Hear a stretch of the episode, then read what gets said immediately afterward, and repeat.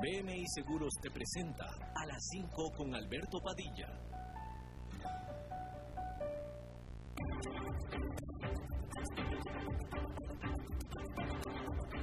Inicia a las 5 con Alberto Padilla un programa diseñado con el objetivo de llevarte diariamente un tema de actualidad, acompañado siempre de reconocidos editorialistas, de lunes a viernes a las 5 de la tarde por CRC 89.1 Radio, a las 5 con Alberto Padilla.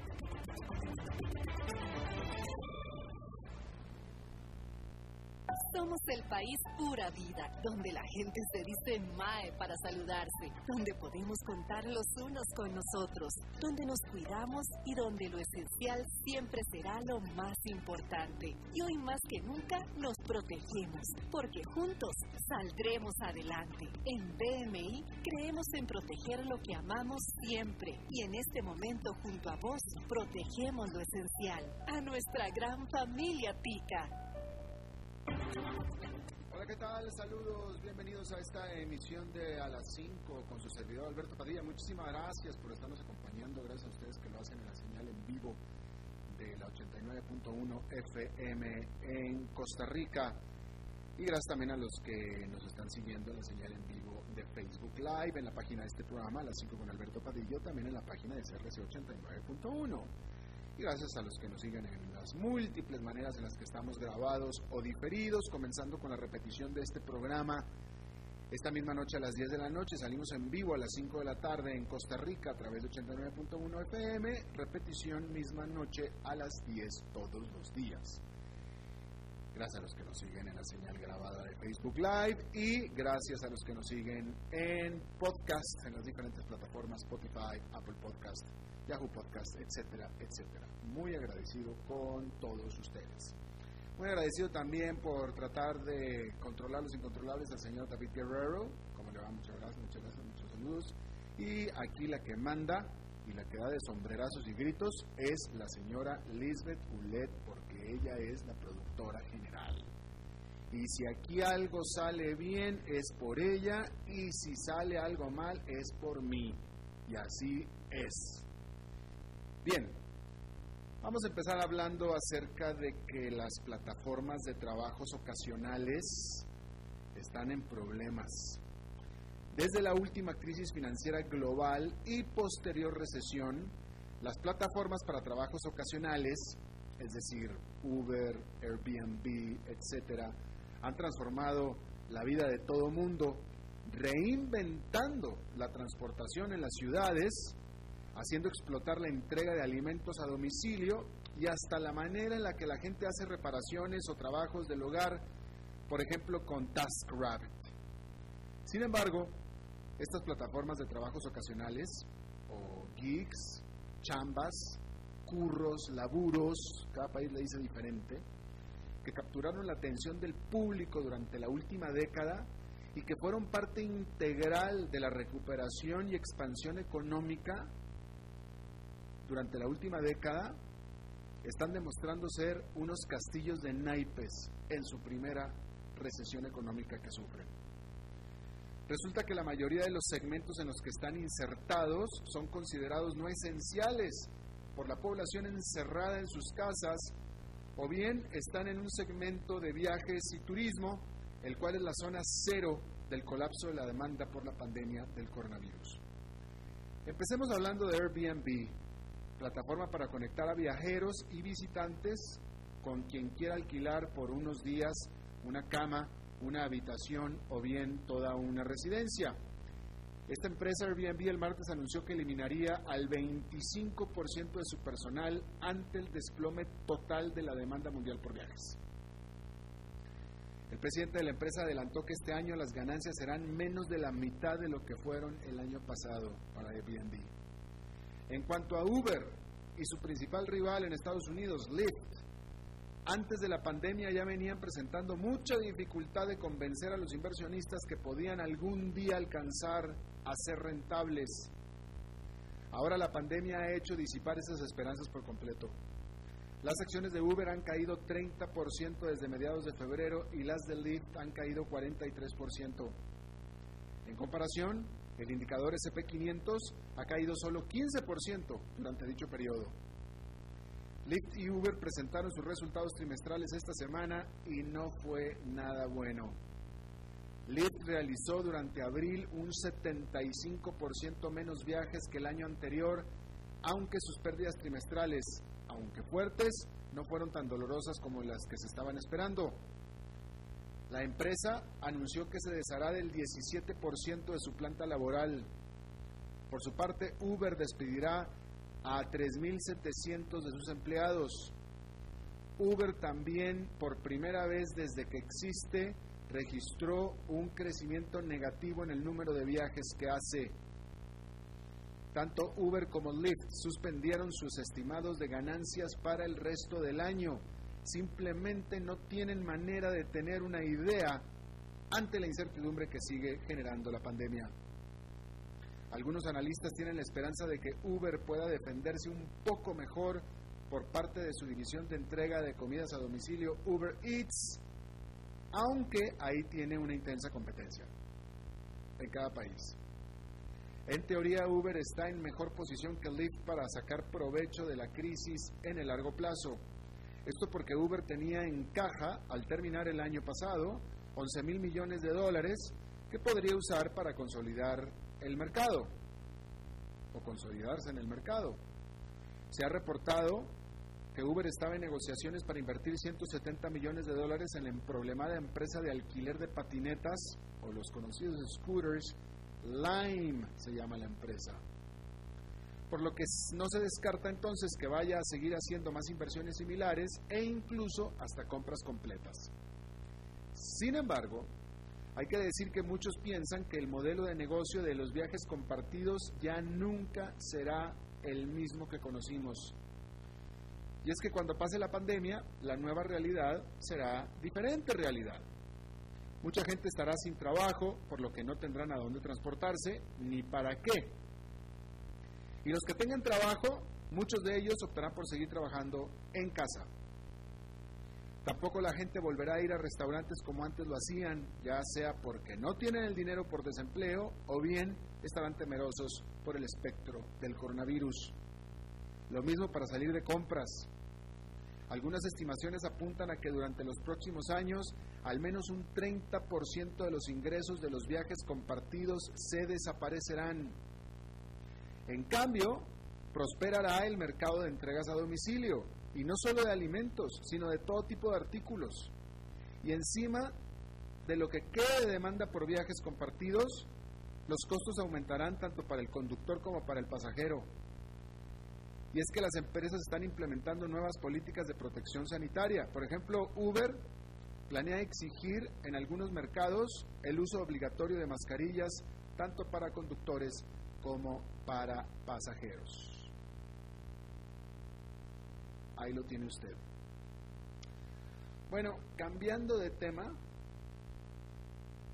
hay que hablar de Elon Musk, que es el fundador y presidente de Tesla. Las acciones de la automotriz de eléctricos Tesla han explotado durante este año de mercado en caída. Y eso significa que el fundador y presidente de la empresa, Elon Musk, bajo los términos de su contrato laboral con la empresa, Digo, porque él la fundó y es el presidente, pero pues es empleado. Y como empleado tiene un contrato laboral. Bueno, en este contrato laboral se hace merecedor de un premio por más de 700 millones de dólares. Y es que Musk es propietario del 20% de Tesla, pero como presidente ejecutivo no recibe salario mensual ni tampoco bonos él pidió que lo compensen con acciones de la empresa de acuerdo a resultados preestablecidos y acordados con el directorio de la empresa desde el 2018. En total, el acuerdo es que Musk pudiera recibir hasta 20 millones 300 mil opciones accionarias para el año 2028 si lleva a Tesla a alcanzar ciertas metas preestablecidas. Pues una de esas metas se cumplió en el momento en el que Tesla alcanzó un valor promedio de mercado de 100 mil millones de dólares durante seis meses consecutivos, lo que automáticamente le generó a Musk un premio de 1,7 millones de acciones de Tesla, que es igual a 720 millones de dólares. Curiosamente, por no decir que increíblemente, el propio Musk tuiteó hace unos días que la acción de Tesla estaba demasiado cara. El paquete total de compensación para Musk para el 2028 podría eventualmente convertirlo en el hombre más rico del mundo. Cambiando de tema y cambiando de país, hay que decir que el presidente de Brasil, Jair Bolsonaro, ha sido muy lento en su respuesta a la pandemia del COVID-19, más que nada porque simplemente no cree en su peligrosidad, lo que lo ha hecho ser irresponsable. Y encima, el Banco Central de Brasil ha sido muy lento en su respuesta a la pandemia, pero en este caso por exceso de cautela.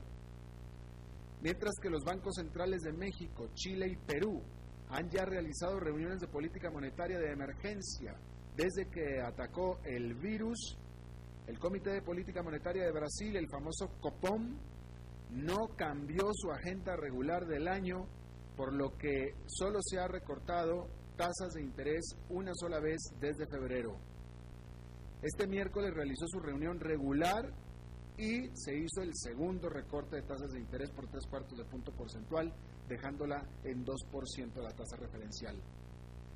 También se esperaba que el miércoles el Congreso aprobara una enmienda constitucional para permitirle al Banco Central de Brasil el realizar flexibilización cuantitativa, mejor conocida en inglés como la quantitative, easing, déjame lo digo bien, quantitative easing, en caso de que se quede el banco sin las herramientas monetarias más convencionales durante la crisis por la pandemia, cosa que perfectamente pudiera suceder. La actividad económica se está desplomando en Brasil y un observador y un observado indicador de incertidumbre económica está en su nivel más alto histórico. También este miércoles se reunió el Banco Central de Chile, que ya ha bajado sus tasas de interés prácticamente a cero luego de sus reuniones de emergencia durante el mes de marzo. Y nos saltamos el Atlántico para irnos a Europa, donde la pandemia está afectando fuertemente a los bancos.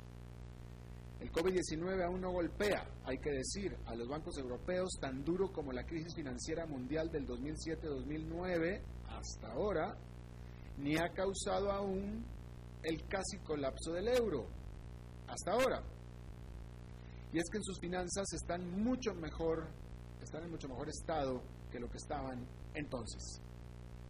Sin embargo, las economías en las que operan virtualmente se detuvieron y los bancos han comenzado ya a resentir esto. En Italia, el Unicredit reportó este miércoles una pérdida de 2.900 millones de dólares, pero esta fue por cargos relacionados a una reestructuración mayor y no por la pandemia. Sin embargo, el COVID-19 ya le ha generado una pérdida de 900 millones de dólares en créditos vencidos. El martes el banco rival Intesa San Paolo avisó que apartó 300 millones de dólares para cubrir pérdidas por créditos vencidos. En España, otro país severamente afectado, el BBVA y el Santander apartaron conjuntamente 3 mil millones de dólares. En la Gran Bretaña, los cuatro principales bancos han reservado 8.300 millones de dólares en espera de una ola de créditos vencidos. Mientras tanto, en Alemania, el Deutsche Bank guardó solo 450 millones de dólares. Las nuevas regulaciones a partir de la crisis pasada ordenan a los bancos ser más disciplinados. Sin embargo, sus diferentes escenarios y supuestos sobre la magnitud y duración de la recesión resultan muy contrastantes dependiendo de cada banco y de cada país. Sin duda hay algunos que son demasiado optimistas, pero lo único que es seguro para todos es que lo peor aún está por venir. En Filipinas, la ABS-CBN, que es el grupo de medios de comunicación más grande de Filipinas, que maneja el canal de televisión más grande y que resulta que son una molestia para el presidente Rodrigo Duterte, fue sacado del aire. La razón fue que simple y sencillamente no se les otorgó la renovación de la licencia para transmitir. Obviamente que ABS-CBN es conocida por su periodismo crítico del gobierno y en particular han sido muy incisivos de los cuadrones de la muerte a los, a los, a los narcotraficantes ordenados y dirigidos por el presidente Duterte en su guerra contra el narcotráfico. Y también, por supuesto, que es conocido por las telenovelas y eh, los deportes. Es el canal principal de televisión de Filipinas. Y además, como ha sucedido con otros presidentes recientemente, Duterte ha estado enojado, no le gusta que lo critiquen, no le gusta que lo señalen, no le gusta que hablen de él en términos negativos, y como este canal de televisión lo hacía, lo cerró. Punto. Figúrese usted que está en Costa Rica y el presidente de Costa Rica ordena, por, por artilugios legales, el cierre de Canal 7, porque no le renovó la licencia de transmisión, punto, se acabó. En Venezuela pasó así, ahora está pasando en Filipinas. El comercio de Estados Unidos con el resto del mundo cayó de manera muy importante durante marzo. Las importaciones de Estados Unidos, tanto de bienes como de servicios, cayeron 6,2% respecto de febrero, a un total de 232.200 millones de dólares. Sin embargo, las exportaciones cayeron aún más, por un récord de 9,6%, alcanzando los 187.700 millones de dólares y, por supuesto, ensanchando el déficit comercial. Hay que decir que ya el comercio de Estados Unidos con el mundo venía cayendo antes del coronavirus, pero ahora con las cadenas de suministro interrumpidas y por supuesto que con el desempleo aumentando de manera importante, esta caída en los números comerciales de Estados Unidos va a continuar. Hay que decir que en esta diferencia de tiempos, a cómo va avanzando y se va moviendo el coronavirus en el mundo, en Asia, donde ya están empezando a reactivarse las economías, cuando acá apenas vamos a comenzar a, con suerte, ya las aerolíneas están empezando a, a volar. En este último caso, Korean Airlines está empezando a reanudar vuelos internacionales. Concretamente, la Korean Airlines va a empezar a volar eh, en mayo, en este mes. Eh, déjenme nada más le confirmo si es cierto. Eh, efectivamente, va a empezar a volar a Estados Unidos y a Europa, después de haber estado eh, cerrado, pues igual, igual que todas, ¿no? Pero poco a poco Asia está comenzando a resucitar y después lo empezará a hacer o lo está empezando a hacer Europa y después también Estados Unidos y Latinoamérica. Hablando del COVID-19, déjenme le doy la última actualización. Ya se confirmó que la Gran Bretaña es el país de Europa con el mayor número de fallecidos por COVID-19, ya el número uno, con 30.000. Italia pasa a segundo lugar con 29.000, casi 30.000 también. La Gran Bretaña exactamente 30.615. Italia con 29.958 en este momento. España en tercer lugar. Y por supuesto que la zona cero del coronavirus en el mundo, Estados Unidos con 77 mil muertos y en la actualidad 1.291.000 casos de COVID-19. El mercado accionario, cambiando totalmente de, tema, esto se lo iba a leer antes, pero El mercado accionario sigue ganando en Wall Street. El índice industrial Dow Jones con un avance de 0,89% quedó este jueves el Nasdaq Composite con un avance de 1,41%, mientras que el Standard Poor's 500 con un avance de 1,15%. Vamos a hacer una pausa y regresamos con nuestra entrevista de hoy.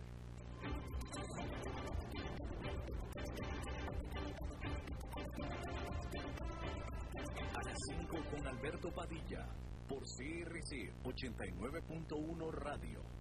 Somos el país pura vida, donde la gente se dice MAE para saludarse, donde podemos contar los unos con nosotros, donde nos cuidamos y donde lo esencial siempre será lo más importante. Y hoy más que nunca nos protegemos, porque juntos saldremos adelante. En BMI creemos en proteger lo que amamos siempre y en este momento junto a vos protegemos lo esencial, a nuestra gran familia Tica. Tinto, blanco, rosado, espumante, seco, dulce. El vino es como los amigos, proviene de diferentes cepas y familias convertidas en bodegas de tradición.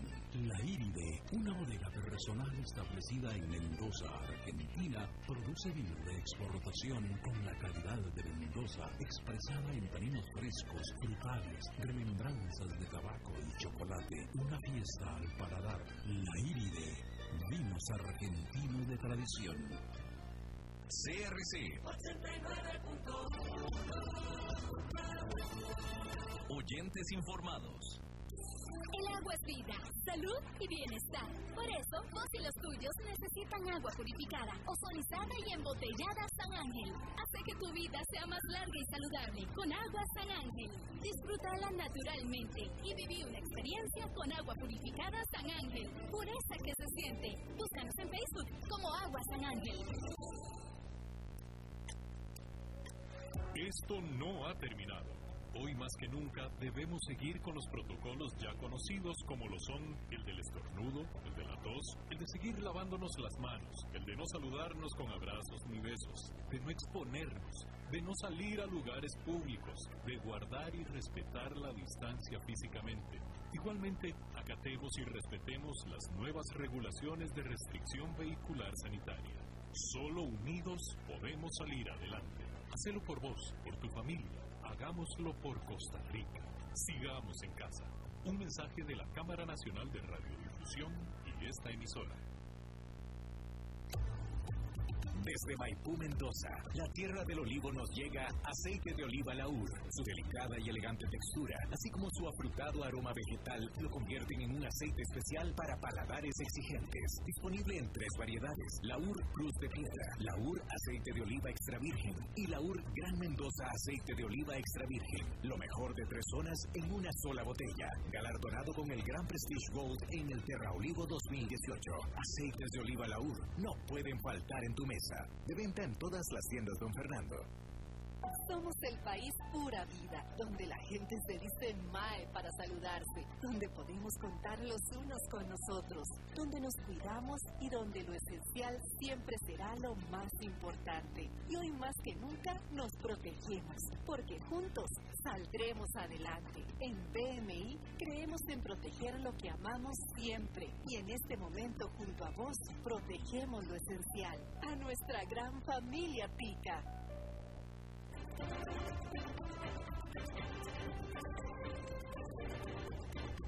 Seguimos escuchando a las 5 con Alberto Padilla.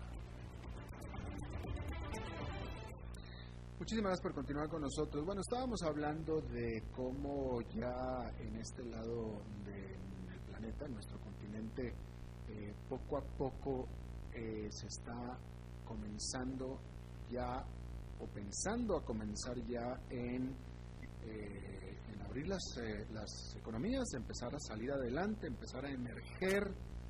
Todo esto es cierto desde Canadá hasta Argentina. Vamos a hablar de uno de los países, eh, bueno, pues que bastante, primero que nada, una de las economías más dinámicas de América Latina y en Centroamérica uno de los países pues eh, más afectados por la pandemia y también por la economía, pero pues no, no muy diferente a lo que sucedió en el resto de los países, hay que decir eso, ¿no? Y es Panamá.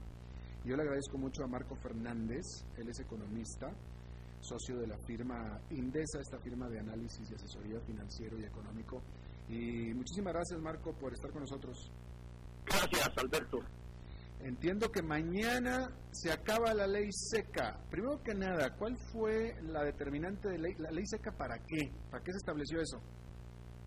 Bueno, te tengo una buena noticia y una mala noticia. A ver, primero la... La buena, la buena, la buena noticia es que efectivamente se pensó en, eliminar la ley seca. La ley seca simplemente eh, significa que ningún tipo de licor, no importa el porcentaje de alcohol, este, estaba prohibido venderlo en los supermercados y en las tiendas que tenían la licencia para vender alimentos, por ejemplo. Tú sabes que los supermercados en todos nuestros países tienen una, una sección de mm, ¿no? Eh, bueno, ni cerveza ni licor fuerte este, se, se podían vender. La buena noticia es que ya se dijo que se iba a abrir. La mala noticia es que los alcaldes sacaron un comunicado diciendo que bajo ninguna circunstancia se podría eliminar la ley seca, que mañana eh, se iba a eliminar. Y entonces alegando, eh, por supuesto, los resultados de, la ley. Eh, no hubo trifulcas, o mejor dicho, las trifulcas naturales que, normalmente habría sin, sin licor, que los, eh, los conflictos entre parejas se ha disminuido 84%. No digo los conflictos, sino los delitos y crímenes entre parejas han disminuido 84%. La violencia familiar. Violencia familiar, eh, por lo menos la física, ¿no? La física, al menos. La que usualmente va a los tribunales. Entonces, eh, yo no sé a estas alturas si los alcaldes van a prevalecer o va a prevalecer el gobierno central. O, sea, tienen que tomar una decisión en, las próximas horas. O sea, las autoridades locales quieren que siga la prohibición de venta de alcohol.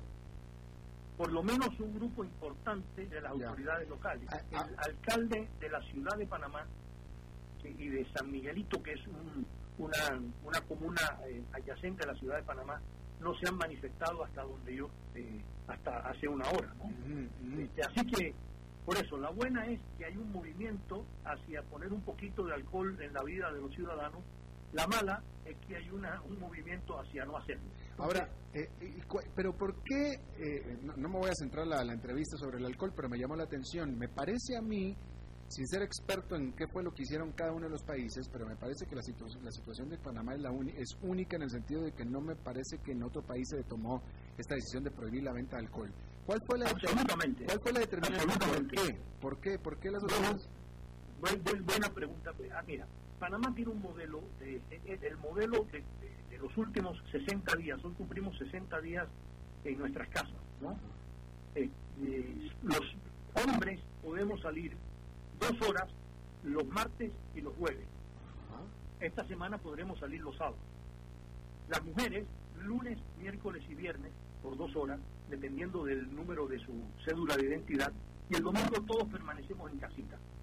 Eso fue hace unos 30 días, ese es el nuevo modelo de, haber hecho mucho más complicado, más duro, eh, está más dura la cuarentena, y evidentemente el mensaje es, eh, con licor hay conflicto.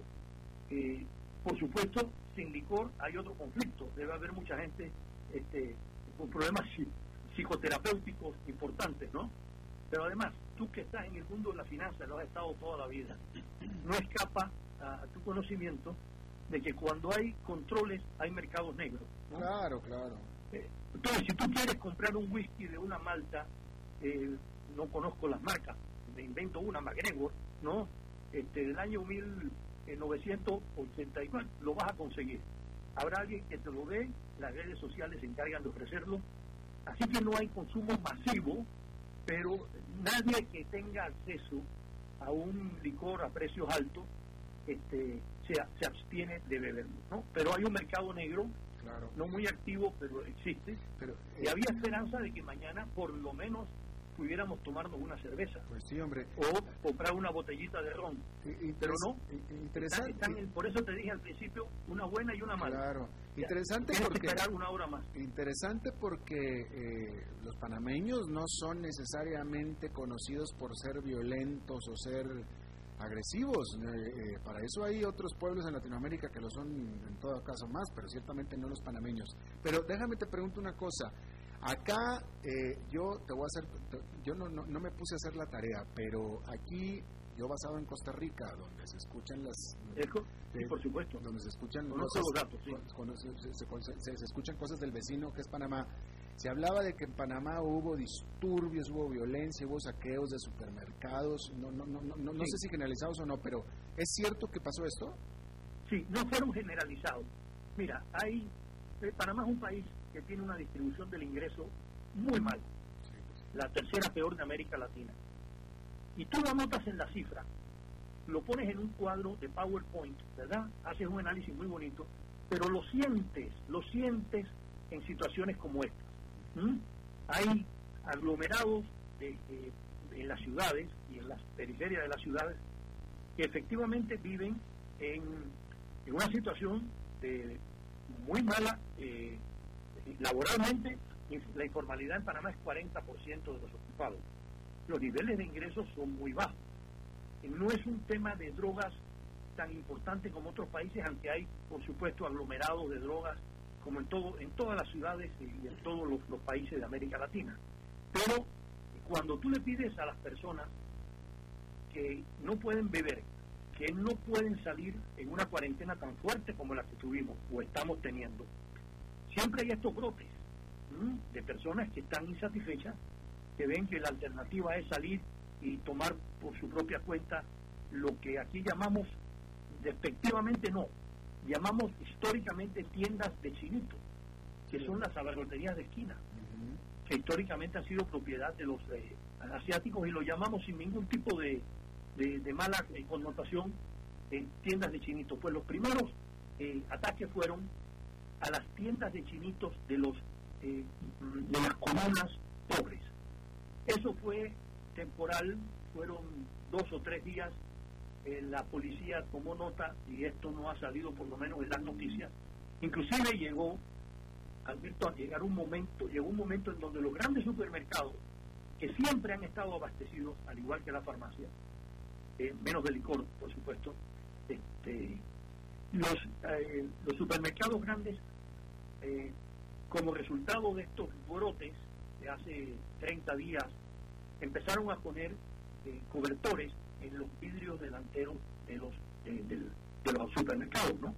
No fue más, nunca ha habido, nunca hubo ningún problema serio, así que sí hubo algún alguno que otro eh, brote, pero nada que pudiera considerarse lo común, pero, era más bien lo, lo, anormal. Pero estos brotes se dieron por gente borracha o gente que se bajó porque no les querían vender el alcohol. Buen punto. No, no, el alcohol no tenía nada que ver en esto es simplemente voy a asaltar donde hay comida. Literalmente. Y, y, y, de pronto y de pronto en la caja hay unos cuantos dólares. No no hay un estudio sociológico de qué fue lo que pasó, pero ni la droga ni el alcohol parecen ser los motivos fundamentales del, por lo menos lo que sabemos de la noticia. Bueno, entonces déjame te vuelvo a preguntar porque a mí me sorprende y me parece extraordinario. ¿De dónde salió la ocurrencia de prohibir la venta de alcohol? O sea, ¿qué, qué fue lo que lo generó? ¿O fue simplemente un impulso autoritario del gobierno? O un impulso autoritario del gobierno o este, un, un excesivo control por la moralidad ajena, ¿no? Este, escoge cualquiera de las dos, pero la idea no era muy sabia. Eh, en Colombia no ha sido así, en Costa Rica no ha sido así, no, no, en ningún país. Así. Y, y, yo, no yo no pensaría, Alberto, bueno, vamos a ponerlo así. vamos a hacer, eh, como dicen ustedes, o ustedes no, como dicen en Estados Unidos, el second best. La primera, no hay, no hay licor, eso es malo. O licor para todo el mundo, pero ni siquiera cerveza. Ni siquiera cerveza, que es 4% de graduación, para acompañar un almuerzo. Y entonces, la buena noticia de mañana se empañó con los alcaldes, que ahora dicen que no, que ellos no, que el, licor igual a violencia. Licor Exacto, es que de, pronto el licor fue un problema en Panamá, cuando nunca en la vida lo había sido, desde que, a menos desde mi parecer, nunca había sido un problema el licor. Y ahora de pronto ya lo es. Bueno, yo, yo tengo la misma inquietud tuya.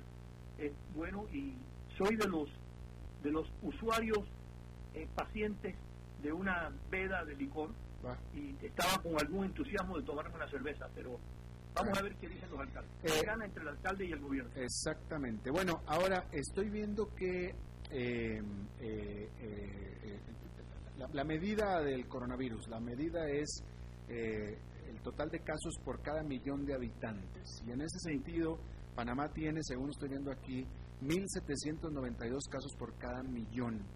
Y es de los más altos del mundo. Sí, pero, pero, pero, pero fíjate, nosotros le seguimos la pista a una medida epidemiológica que se llama el R0 o R not, que es el multiplicador de contagio que las autoridades siguen todos los días. Lo que pasa es que nosotros tenemos, vamos a ser sinceros, no tenemos el nivel de la calidad de las instituciones de salud de Costa Rica y debo decirlo, ni el nivel educativo general de la población de Costa Rica. Eso no, no creo que estoy diciendo nada que me vayan a quitar el pasaporte. Pero eh, nosotros, el número de casos está en función de dos cosas, del número de muestras y de la eh, reproducción de los casos. El número de muestras en Panamá es bastante alto, más de 40.000 llevamos ya. Ese, como quiera que lo mides, Aquí lo- es importante a- a- y aquí- son mil, Aquí mil cien tengo, por día. aquí tengo yo el número de, pues, de pruebas por cada millón de habitantes es de 8.810, según este dato que estoy viendo yo aquí. Y ¿De Panamá? De Panamá, sí, señor. Bueno, no- nosotros lo tomamos por día, Ajá. son mil, 1.200, 1.300 por día y el 23% salen positivos, que es decir, un número alto.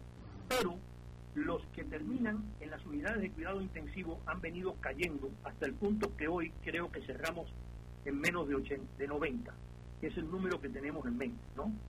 Y de los que están en cuidados intensivos, la mitad fallece. Tenemos 225 defunciones, pero el nivel, el R0, el multiplicador de contagio, ya lleva varios días por debajo del número 1. Y ese es el número que seguimos en este país. Mientras sea inferior a 1, significa que el multiplicador de contagio no es tan alto. Igual, en América Latina es 3, según el BID. Ha bajado a 2.5. Eh, nosotros estuvimos en 2, 1.7, 1.8, y ese es el número que seguimos y nuestra, nuestra cara de satisfacción se mueve en función de eso, porque el multiplicador de contagio es el que permite abrir la economía con menos posibilidades de, de nuevos contagios. Evidentemente vamos a estar contagiados todos, y si salimos nos vamos a contagiar, y algunos seremos asintomáticos, otros nos quedaremos en la casa, otros tendremos que ir a la casa o a un, a un hotel o a un hospital. Evidentemente no, no, no vamos eh, a, a- a solucionar el problema ni con la cuarentena ni con el licor, y el número R0 menor que 1 es un indicador de tranquilidad que significa, miren, no estamos ya al nivel de 4 o 5 o 10 al principio, que el que conta- contaminaba, el que, el que tenía el virus contaminaba a 10. Hoy, el que tiene el virus contamina a menos de 1. Y eso es la- lo que le seguimos todos, Sí. porque, y el gobierno también, Ahora- para ver si abre o no abre. Exacto. El sistema de salud nunca, pregunta, el sistema de salud nunca llegó a estar cerca de, del, ya no digo colapso, pero de estar copado. No, nunca, nunca, nunca, nunca. El número de, de, unidades de cuidados intensivos está al 50% de capacidad. El número, o sea, no hay problema. Ok. Y el número de camas está disponible. Y esa fue una de las causas, de las razones. Bueno, acuérdate que en Panamá tenemos a- las sedes de las organizaciones regionales de las Naciones Unidas, incluyendo la Organización Mundial de la Salud, que ha ayudado muchísimo a el diseño de la política de salud y eventualmente la económica. Y le hemos seguido la pista a cosas como el R0, que no se sigue en otros países, y nosotros, eh, cuando salen las noticias de las seis, no preguntamos por el número de fallecidos, que es una desgracia para cualquier sociedad tener 225 defunciones. Eh, medimos dos cosas, cuántas personas hay en cuidados intensivos, si hay menos o más que el día anterior, y cómo está el famoso R0. Y estos números están saliendo bastante bien, y hasta el día 11, que se supuestamente vamos a empezar a liberar la economía, esos números deben estar mucho mejor. Ya. Pero el número de pruebas está bueno. Mil, mil doscientas por día es, es satisfactorio.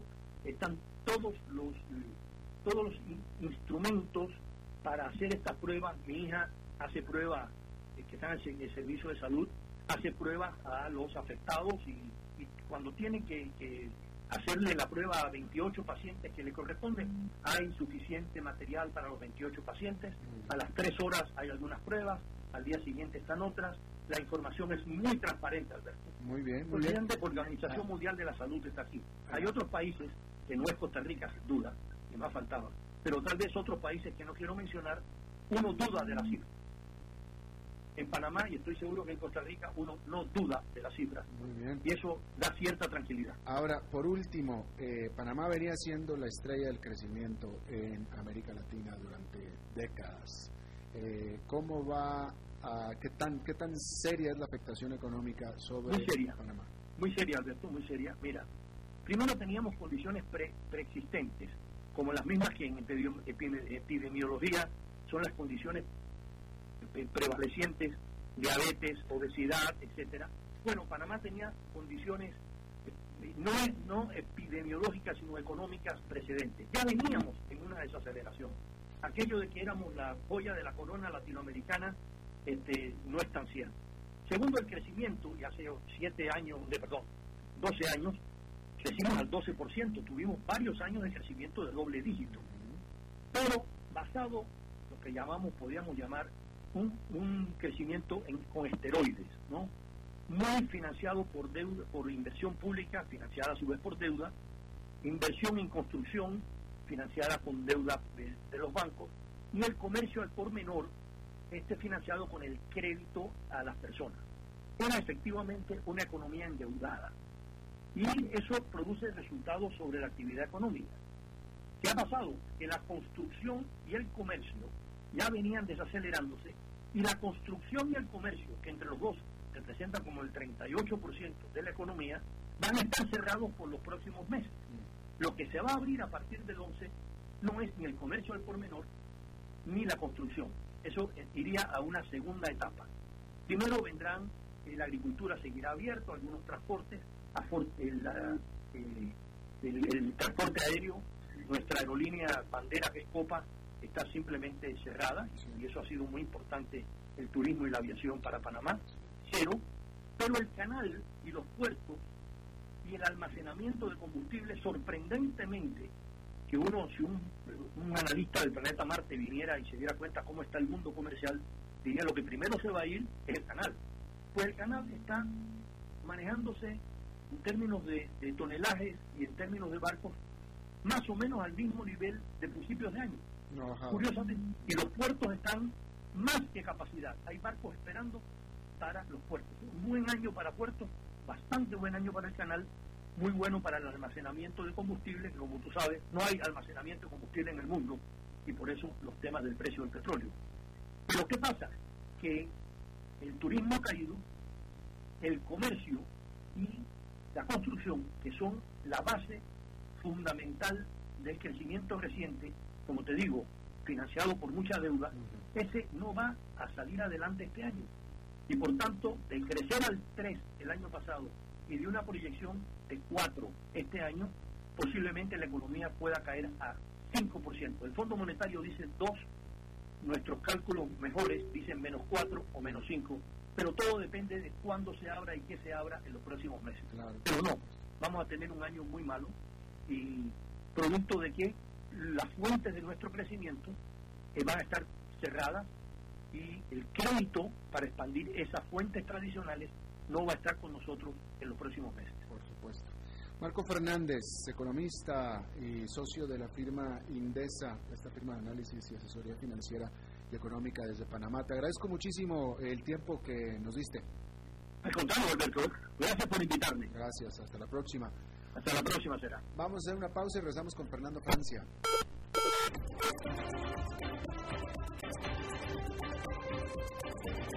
A las 5 con Alberto Padilla, por CRC 89.1 Radio. Somos el país pura vida, donde la gente se dice MAE para saludarse, donde podemos contar los unos con nosotros, donde nos cuidamos y donde lo esencial siempre será lo más importante. Y hoy más que nunca nos protegemos, porque juntos saldremos adelante. En BMI creemos en proteger lo que amamos siempre y en este momento junto a vos protegemos lo esencial, a nuestra gran familia Tica. Tinto, blanco, rosado, espumante, seco dulce. El vino es como los amigos, proviene de diferentes cepas y familias convertidas en bodegas de tradición. La Iride, una bodega personal establecida en Mendoza, Argentina, produce vino de exportación con la calidad de Mendoza, expresada en taninos frescos, frutales, remembranzas de tabaco y chocolate. Una fiesta al paladar. La Iride, vinos argentinos de tradición. CRC 89. Oyentes informados. El agua es vida, salud y bienestar. Por eso, vos y los tuyos necesitan agua purificada, ozonizada y embotellada San Ángel. Hace que tu vida sea más larga y saludable con agua San Ángel. Disfrútala naturalmente y viví una experiencia con agua purificada San Ángel. Pureza que se siente. Búscanos en Facebook como Agua San Ángel. Esto no ha terminado. Hoy más que nunca debemos seguir con los protocolos ya conocidos como lo son el del estornudo, el de la tos, el de seguir lavándonos las manos, el de no saludarnos con abrazos ni besos, de no exponernos, de no salir a lugares públicos, de guardar y respetar la distancia físicamente. Igualmente, acatemos y respetemos las nuevas regulaciones de restricción vehicular sanitaria. Solo unidos podemos salir adelante. Hacelo por vos, por tu familia. Hagámoslo por Costa Rica. Sigamos en casa.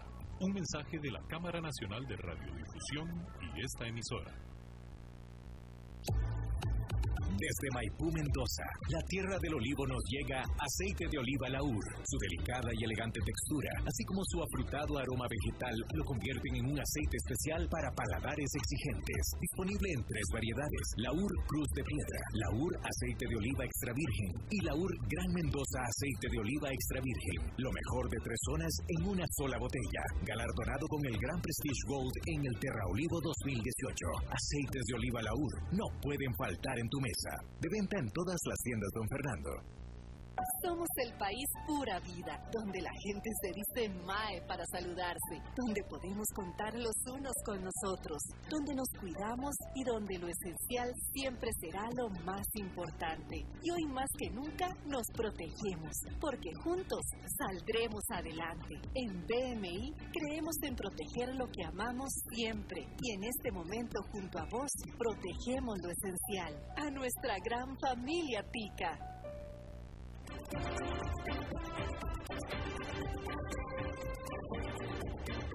Seguimos escuchando a las 5 con Alberto Padilla. Buenos jueves de Fernando Francia y está ya con nosotros. ¿Cómo estás, Fernando? Pura vida, ¿qué tal? Viendo un hermoso atardecer, bellísimo, entre nublado y parcialmente nublado, que se ve un color naranja bellísimo. Así que, pues, disfrutando esto desde la casa, como en los últimos dos meses. Estamos cumpliendo dos meses de haber detectado por primera vez el coronavirus en Costa Rica. Dichoso tú, porque yo la única ventana que tengo, lo único que puedo ver es al señor David Guerrero, así es que te envidio demasiado. Bueno, pero no deja de ser una buena vista también. bueno, ok, está bien, si es, adelante, ya tienes un fan. Claro, claro, todos somos gente buena, trabajadora. David no, pero bueno, adelante. Bueno, quería hablar un poco sobre teletrabajo, porque es algo que hemos estado todos los días, eh, últimamente, unas cuantas personas. Eh, frases como, eh, encendiste la cámara, o se me fue el internet, o me oyen, me sienten. No, esa, esa era de Talía. Pero e, ese tipo de frases son muy comunes ahora porque el, el teletrabajo se ha instalado con más fuerza ya venía tomando fuerza, eh, ya venía cobrando interés, tanto así que en 2019, en septiembre, se promulgó una ley en Costa Rica para regular todo lo que está relacionado con el teletrabajo porque se necesita eh, un marco claro sobre cómo se realiza esa opción de trabajar desde la casa eh, y, todos los pormenores que también están en los reglamentos del Ministerio de Trabajo que genera pues esa reglamentación para que estén claras las reglas de juego en el teletrabajo. En Costa Rica ya se había dicho que en esta época de pandemia se habían sumado en marzo eh, 15.000 personas del sector público en el teletrabajo, dada la directriz del presidente de la República de eh, solicitar a todo el personal del gobierno central que genere, que haga sus labores desde casa y así eh, lo han hecho más ya de 15.000. 15.000 era un dato de marzo y en estos momentos ya deben ser muchos más. Pero en el sector privado no tenemos eh, tanta información porque pues cualquier empresa puede eh, definir hacer teletrabajo y no necesariamente entra en ninguna estadística eh, gubernamental o, pública de la que se conozca. Pero sí sabemos que se ha incrementado en, en, esta época de pandemia. dado que se puso tan en boga el teletrabajo, me pareció interesante generar una, un, estudio sobre la percepción de los costarricenses sobre el teletrabajo. Y la gente de EcoMarket Research, eh, que estuvo, eh, han estado invitados en el programa, hicieron ese, ese estudio. Y se dieron cuenta que cerca del 80% de las personas está conforme con el teletrabajo. ¿no? Es decir, que la gente que está en casa está conforme en casa. Pero que los menos conformes son los que los primerizos en teletrabajo, es decir, aquellas personas que nunca habían hecho teletrabajo no están tan conformes porque no necesariamente tienen toda la materia aceitada para ello. Pero eh, los principales eh, problemas en el teletrabajo son la infraestructura, es decir, tener los mecanismos para hacerlo, pero las, mejor, las, las tres cosas más, eh, las ventajas que ha dado el teletrabajo, dice la gente, eh, es eh, más tiempo con la familia, perder menos tiempo y dinero en el traslado al trabajo y manejar mejor su propio tiempo. Esto es importante porque muchas veces el teletrabajo se había dejado de lado por parte de los que toman las decisiones, los jefes de las empresas, porque se creía que el teletrabajo era para no hacer nada en la casa. Eso claramente quedó demostrado que no es así. Así que ahora el teletrabajo ha agarrado mucho más fuerza y bueno, y eso es lo que estamos viviendo muchas de las personas en esta época de pandemia, Alberto. Sí, definitivamente hacía falta que las empresas lo entendieran. Ya tenemos que despedirnos, pero ¿cuál ha sido tu experiencia? ¿A ti te ha gustado la experiencia de trabajar más tiempo desde casa, Fernando? Sí, sí, sí, yo eh, he disfrutado mucho, la verdad, estar en casa, como cierta más tranquilidad, porque eh, de alguna manera eh, eso de tener tus tiempos, de poder, eh, de, no tener distractores alrededor o tener los distractores que uno quiera, eh, le da más tranquilidad y, más goce en, el trabajo. Yo he hecho teletrabajo mucho tiempo antes, pero eh, en esta época pues también me ha ayudado mucho la tecnología porque uno ahora recibe entrevistas, respuestas, todo tipo de cosas por, por medio de internet y entonces pues igual puede seguir haciendo el trabajo uno ya con, con, mejores herramientas. Claro. Bueno, Fernando Francia, muchísimas gracias, como siempre. Bueno, un abrazo grande. Próximo jueves. Bien, eso es todo lo que tenemos por esta emisión de A las 5 con su servidor de María. Muchísimas gracias por habernos acompañado. Ay, muy bien, David Guerrero. Dos que se te van, dos en un solo día. No, pues sí, por eso son los incontrolables, precisamente. Bien, le decía yo que gracias por habernos acompañado. Espero que termine su día en buen tono, buena nota. Y nosotros nos reencontramos en 23 horas. Que la pasen muy bien. Somos el país pura vida, donde la gente se dice mae para saludarse, donde podemos contar los unos con nosotros, donde nos cuidamos y donde lo esencial siempre será lo más importante. Y hoy más que nunca nos protegemos, porque juntos saldremos adelante. En BMI creemos en proteger lo que amamos siempre y en este momento junto a vos protegemos lo esencial, a nuestra gran familia Tica. BMI Seguros te presentó a las 5 con Alberto Padilla.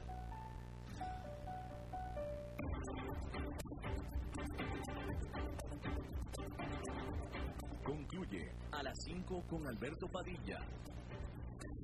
Un programa diseñado con el objetivo de llevarte diariamente un tema de actualidad, acompañado siempre de reconocidos editorialistas, de lunes a viernes a las 5 de la tarde por CRC 89.1 Radio, a las 5 con Alberto Padilla.